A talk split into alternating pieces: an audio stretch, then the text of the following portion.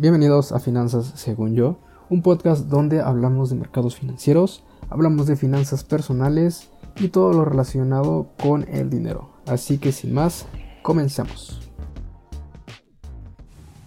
¿Qué tal compañeros inversionistas? Bienvenidos a este nuevo resumen. Y bueno, pues en el resumen semanal, el día de hoy vamos a ver principalmente cuáles fueron los resultados de esta semana en términos de rendimientos para los principales índices Veremos también un poco qué se viene la siguiente semana, porque ojo, la siguiente semana se viene algo movida.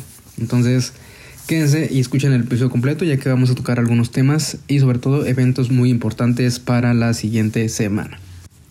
Y bueno, pues la verdad es que tuvimos una semana un poquito roja, los índices cerraron rojos esta semana. Vemos, por ejemplo, que el SIP cerró en menos 0.66%, el Dow Jones fue el más afectado con menos 2.7% y el Nasdaq esta vez fue el que salió ganando con 0.67%. Que no es una gran subida, sin embargo pues al final del día vemos que es positivo, ¿no? Quiero hacer solo una, mención rápida. Si nos metemos o si entramos a la gráfica del SIP, veremos que se encuentra actualmente en una resistencia.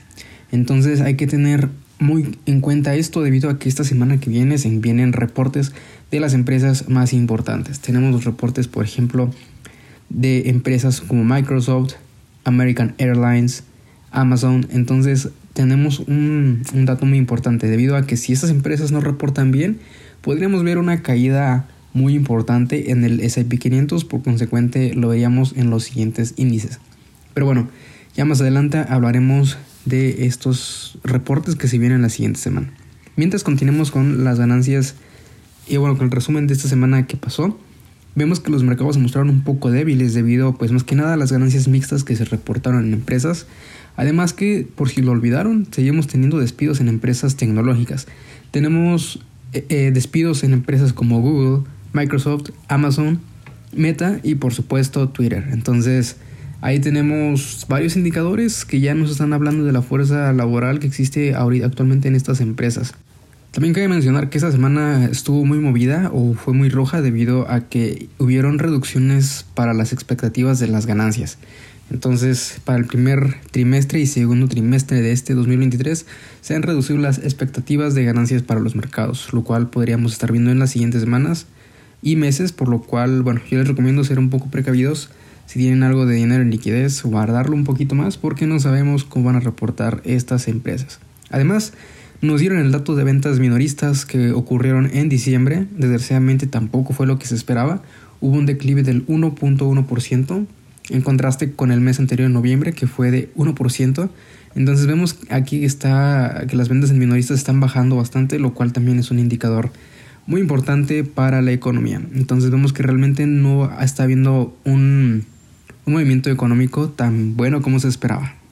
Solo como comentario, eh, hablando de las tasas de interés, en Japón tuvieron una bajada interesante, se está manteniendo de bastante bajas. Incluso el índice de Japón subió un 2.5% debido pues a las bajas tasas que se están registrando. Y bueno, ahora pasemos a los highlights de la siguiente semana. Entonces, comenzamos con el día lunes. El día lunes se dará la Conference Board Leading Economic. Eh, bueno, esta conferencia básicamente está centrada en el sector industrial. Veremos eh, cómo estas empresas están manejando sus cargas laborales, vemos cuántas horas se trabajan a la semana. Básicamente veremos eh, cuál es el estado de la producción y los indicadores principales de estas empresas, más que nada para tener una idea de cómo se están comportando las empresas, si están produciendo más, si están produciendo menos o si están siendo afectados por los problemas económicos que ya hemos visto a nivel mundial. Después para martes y miércoles tenemos una jornada bastante ligera, realmente no tenemos este, grandes eventos, aunque cabe recordar que desde el día martes, miércoles y jueves van a estar reportando las ganancias empresas muy importantes que sin duda van a marcar la pauta para las ganancias o pérdidas. Tenemos reportes importantes como de empresas tipo 3M, Tesla, Mastercard, Microsoft, Verizon, American Airlines, ATT, IBM. Entonces hay que estar muy atento a lo que reporten esas empresas, ya que esto podría marcar la pauta para un rally o para el declive de, de estas de estos índices. Entonces, desde, recuerden, desde martes, miércoles, jueves vamos a tener estos reportes. Además, particularmente el jueves va a estar algo movido el día, debido a que, bueno, aparte de estos reportes que se van a estar lanzando, también el jueves tenemos el dato del PIB del Q4, del cuarto trimestre del 2022 de Estados Unidos. Entonces aquí tenemos un dato muy importante, el Producto Interno Bruto que está generando en Estados Unidos. Entonces es un dato muy importante al cual vamos a tener que estar pendientes. Además, por si no fuera poco, también tenemos el dato del desempleo. Vamos a ver cuántos reclamos se han firmado por problemas de desempleo. En los últimos meses hemos visto que este, este indicador se ha mantenido a la baja, es decir, cada vez hay menos desempleados. Entonces no sabemos si aquí la Fed va a tratar de reducir la fuerza, la fuerza laboral. Sin embargo, bueno, eso ya queda a comentarios extra. Entonces solo tengan en cuenta, tendríamos el PIB, el dato de desempleo y además tendremos un indicador más, Durable Good Orders. Eh, bueno, este indicador lo que nos dice básicamente es el consenso que mide la actividad industrial. Nuevamente tendremos un indicador que nos dice cómo se está comportando la industria. Entonces es muy importante que se tenga en cuenta esto, ya que el sector industrial nos puede decir mucho acerca de la productividad y sobre todo también de las ventas que están generando a nivel, a nivel, bueno, es de Estados Unidos, por decirlo así, que al final termina afectando los principales índices. Además, el mismo jueves tendremos otro dato que es la venta de casas. Veremos cuántas casas están vendiendo en Estados Unidos. Y bueno, este es un, este es un dato muy importante si estás involucrado en el sector inmobiliario. Finalmente, para el día viernes eh, vamos a cerrar con varios datos muy importantes, principalmente índices. Vemos, por ejemplo, que uno de los más importantes es el índice de precios de gastos de consumo personal. Veremos cuál es el comportamiento del precio de estos artículos de, uso personal.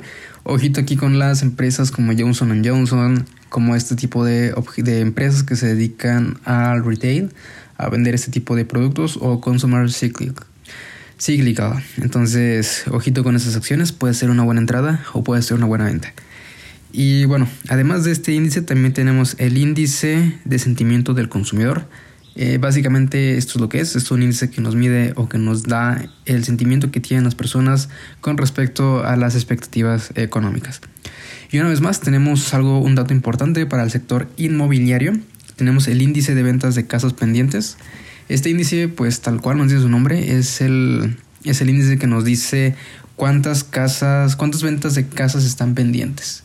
Este índice mide cuántos contratos se han firmado actualmente. Este, generalmente estas compras se concretan después de, un par de meses. Entonces, básicamente son los contratos que están firmados, pero sin embargo, pues el trato todavía no está cerrado ya está firmado, pero pues tardan dos, tres meses en lo que se hacen los demás trámites legales que concluyen la venta de la casa. Entonces, ¿tú qué piensas de acerca de esta situación? ¿Estás en una posición de un beer market o una posición de bull market? Déjame en los comentarios. Eh, sabes que me puedes escribir por mis redes sociales. Te las voy a estar dejando aquí abajo en la descripción de este podcast. Entonces, no olvides mandarme tus ideas, algún tema que quieras que platiquemos aquí con gusto lo hacemos. Entonces, nos vemos en la próxima y este fue Finanzas según yo. Hasta la próxima.